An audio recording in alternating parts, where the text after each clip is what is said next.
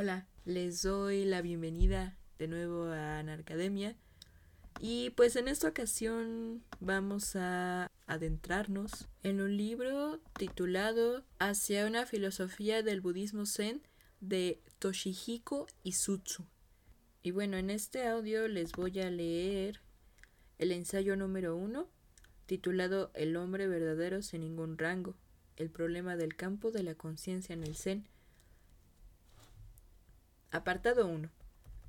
El Zen y el problema del hombre. Se puede decir con razón que el budismo se ha interesado desde su mismo inicio histórico por el problema del hombre y exclusivamente por ello. El punto de partida en la búsqueda de la verdad le fue proporcionado a Buda por los inquietantes sufrimientos de la existencia humana que observaba a su alrededor y las doctrinas que desarrolló tras alcanzar la iluminación eran completamente humanas y humanitarias.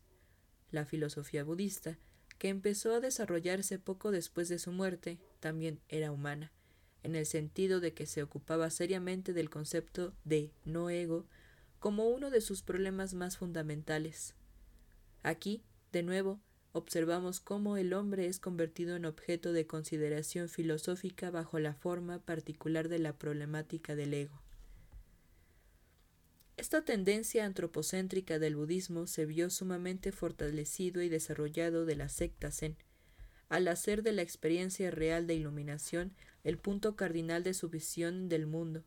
El Zen planteó o reformuló el problema tradicional del hombre como problema de la yoidad absoluta Debemos observar, con respecto a esto, sin embargo, que el Zen plantea la cuestión de un modo muy característico. En vez de formular su interrogación acerca del hombre de la forma aristotélica, que es el hombre, el budismo Zen empieza preguntando directamente ¿quién soy yo?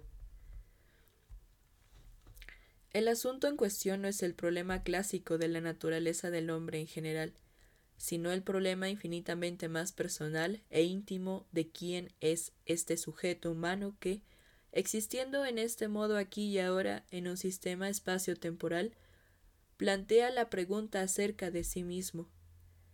Es lógico que la imagen del hombre obtenida sobre la base de tal actitud sea totalmente diferente de la imagen del hombre que se forma en la mente de un observador objetivo que se aproxime al problema preguntando ante todo ¿qué es el hombre? Cada uno de nosotros, en cuanto ser humano, tiene una autoconciencia y es consciente de los otros seres humanos que le rodean. De allí, naturalmente, se deriva que en el nivel de la existencia ordinaria todos nosotros poseemos una idea más o menos precisa de qué clase de cosa es el hombre.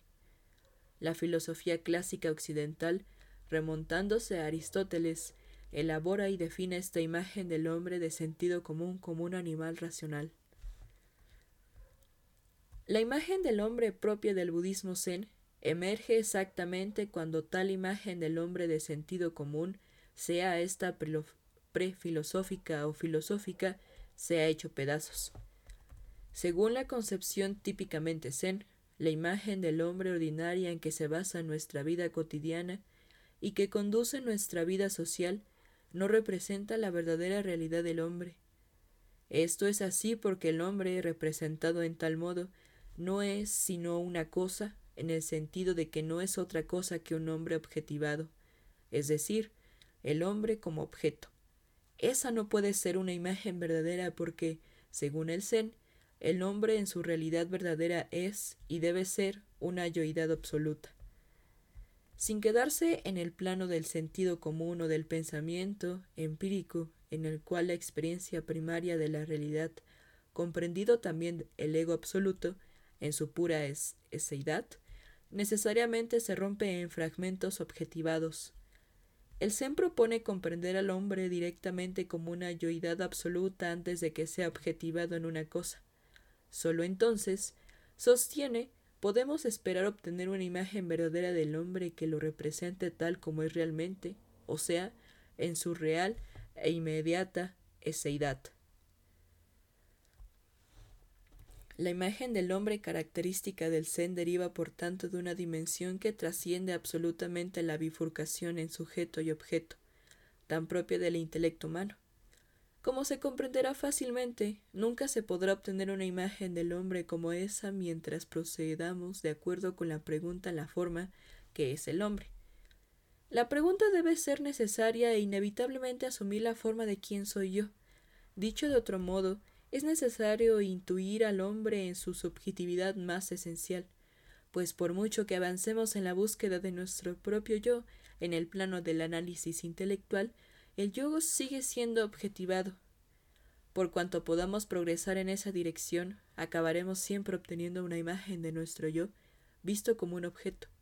El yo en sí, el sujeto real o subjetivo que sigue buscándose a sí mismo, permanece siempre fuera de nuestro alcance, eludiendo eternamente nuestra comprensión.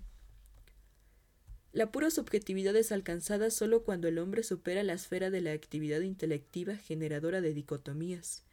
Deja de, de considerar el propio yo desde fuera como un objeto y llega a ser inmediatamente su propio yo. El sasen, sentarse en meditación con las piernas cruzadas, es un medio específicamente concebido para que el sujeto pueda ahondar todavía más profundamente en su propio interior, de manera que el yo bifurcado, el yo disociado en el yo en tanto que sujeto y el yo en tanto que objeto, pueda recuperar su propia unidad originaria. Cuando en el culmen de tal unidad el hombre llega a ser verdaderamente él mismo y se transforma en una pura y absoluta yoidad. Cuando, en otras palabras, no pertenece ninguna distinción en absoluto entre el yo sujeto y el yo objeto. Se alcanza un estadio epistemológico en el que yo se ha identificado tan perfectamente consigo mismo y ha llegado a ser tan completamente uno consigo mismo que ha trascendido incluso el hecho de ser un yo. El preciso instante en el que yo llega a ser uno consigo mismo de una manera tan absoluta es conocido, de acuerdo con la terminología técnica de Doyen, como dejar caer cuerpo y mente. Shinjin Datsuraku. Este estadio viene seguido inmediatamente del sucesivo, para ser más exactos. Es un estadio que es alcanzado contemporáneamente con el primero, del cuerpo y mente caído. Este segundo estadio se refiere al hecho experiencial que, en el momento en el que el cuerpo y mente, esto es el yo, se precipita en la nada, el mismo cuerpo y mente resucita de la nada, esto es, el mismo viejo yo, pero esta vez completamente transformado en un yo absoluto. El yo que ha resucitado así desde la propia muerte a sí mismo mantiene aparentemente el mismo cuerpo y mente, pero este último es el cuerpo y la mente que ha caído, es decir, que se ha trascendido de una vez por todas. La imagen del cuerpo del budismo zen es la imagen del hombre que se ha atravesado una absoluta transformación de sí mismo, el verdadero hombre sin rango, como lo denomina Lin Chi. Es evidente que una imagen del hombre como la que ha sido delineada ocupó implícitamente en el budismo zen un lugar de capital importancia a lo largo de toda su historia. Esto es evidente porque, desde el principio, el Zen se, concentró en la transformación radical y drástica del hombre de la yoidad relativa a la absoluta. Su particular imagen del hombre no era sino una consecuencia natural del especial énfasis que puso el Zen en la experiencia de la iluminación. Explícitamente, sin embargo, y en términos de la historia del pensamiento, el concepto o imagen del hombre no ocupó una posición clave en el budismo zen antes de la aparición del Inchi. Anteriormente, el hombre había permanecido siempre en el trasfondo. La imagen siempre había estado allí implícitamente, pero no explícitamente. El concepto de hombre nunca había desempeñado el papel de un término clave de la historia del pensamiento zen antes de, antes. Más bien, en los términos clave efectivos habían sido palabras como mente, naturaleza, sabiduría trascendente, realidad o Absolutu Dharma y otros similares que tenían su origen directa o indirectamente de la India y, por tanto, poseían inevitablemente un intenso sabor a metafísica india. Con la aparición de Linchi, en cambio, todo el cuadro comienza a asumir un aspecto completamente diferente y sin precedentes. Linchi empieza a situar al hombre junto, justo en el centro del pensamiento zen y a construir alrededor de este centro una visión del mundo muy vigorosa y dinámica. La imagen del hombre como absoluta yoidad que, como hemos visto, había estado siempre implícita, oculta, por decirlo así, entre bastidores, fue sacada de repente por Linchía a la deslumbrante luz del escenario. Al mismo tiempo, asistimos en este caso al nacimiento de un pensamiento que es verdaderamente original y oriundo del suelo chino. El pensamiento de Lin Chi es típicamente chino en la medida en que se sitúa al hombre en el centro de toda su visión del mundo y, además, en que su concepción del hombre es sumamente realista, casi hasta el punto de ser pragmática.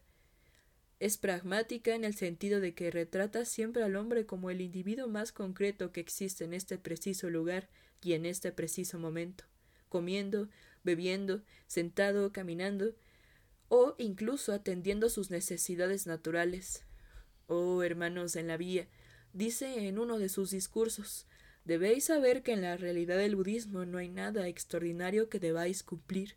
Vivid simplemente como es costumbre sin intentar hacer nunca algo en especial, satisfaciendo vuestras necesidades naturales, vistiendo las ropas, consumiendo los alimentos y haciendo cuando os sintáis cansados. Dejad que los ignorantes se rían de mí, los sabios saben qué quiero decir. El hombre pragmático, sin embargo, no es del todo el hombre ordinario según lo representamos en el nivel del pensamiento del sentido común puesto que es un hombre que ha regresado a este mundo fenoménico desde la dimensión de la realidad absoluta. La suya es una personalidad bidimensional. Él, un individuo concretísimo, que vive entre cosas concretamente existentes, encarna algo supraindividual. Es un individuo que es un supraindividuo, dos personas fundidas en la unidad perfecta de una única persona, ¿Queréis saber quién es, es nuestro ancestro espiritual? Buda, esto es el absoluto. No es otro que vosotros mismos que estáis escuchando aquí y ahora mi discurso. Linchi. La cosmovisión presentada por Linchi es una visión del mundo muy singular, aquella que aparece en los ojos de una persona bidimensional. Pero a fin de comprender realmente la naturaleza de esta clave de visión del mundo, Debemos retroceder a nuestro punto de partida e intentar analizar el conjunto del problema de una manera más teorética. Al hacerlo, pondremos el acento en dos puntos cardinales. Uno, la estructura epistemológica del proceso mediante el cual nace una persona de doble naturaleza. Y dos, la estructura metafísica del mundo real como aparece a sus ojos.